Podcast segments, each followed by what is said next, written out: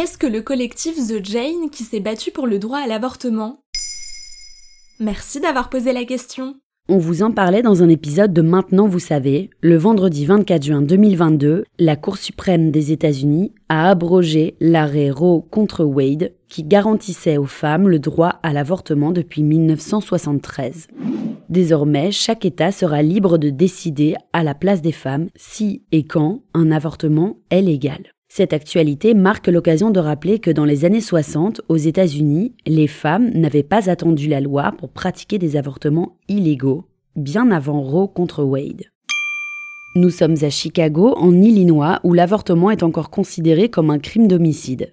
À l'époque, les femmes n'avaient pas non plus accès à la contraception quand elles étaient célibataires. Et qui a créé le collectif? C'est Heather Booth, jeune étudiante à l'Université de Chicago qui initie le collectif à partir de 1965.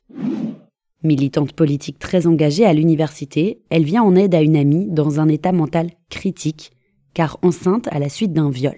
Heather Booth parvient à contacter un médecin en justifiant le besoin pour sa camarade de procéder à un avortement sécuritaire, ce qui restait illégal et donc passible de 110 ans de prison. On estime qu'à l'époque, entre 200 000 et 1 million d'avortements étaient pratiqués clandestinement aux États-Unis. En tout cas, à la fac de Chicago, les étudiantes se passent le filon. Heather se fait appeler Jane, d'autres activistes la rejoignent, le collectif est né. L'organisation recourt d'abord au service d'hommes médecins avant de se rendre compte qu'il s'agissait pour l'un d'entre eux d'un charlatan. Elles se mettent alors à pratiquer les opérations elles-mêmes et en réalisent 11 000, facturées jusqu'à 100 dollars pour celles qui pouvaient se le permettre. Mais il existait des avortements illégaux alors? Oui, mais pratiqués par des gens non formés à des prix exorbitants, ce qui n'était accessible qu'aux femmes les plus riches, en plus de menacer la sécurité de toutes.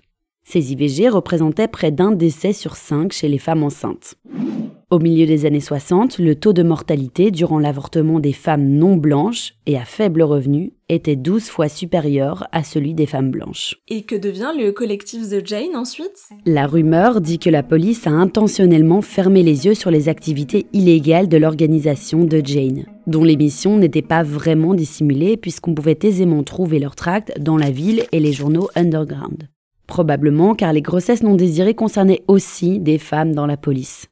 Après des années, une perquisition a tout de même eu lieu dans l'un des appartements du Jane Collective. On raconte que sur la route qui les menait au commissariat, les militantes ont fait disparaître tous les documents du collectif en les déchiquetant avant de les avaler. Le collectif n'a finalement pas été condamné grâce à l'arrêt Roe versus Wade, celui-là même que la Cour suprême des États-Unis vient d'abroger. Selon Heather Booth, encore vivante aujourd'hui, il ne faut pas désespérer, mais s'impliquer. Chaque outil doit être mis en place, y compris les services underground dont je faisais partie, raconte-t-elle aujourd'hui. Voilà ce qu'est le collectif de Jane.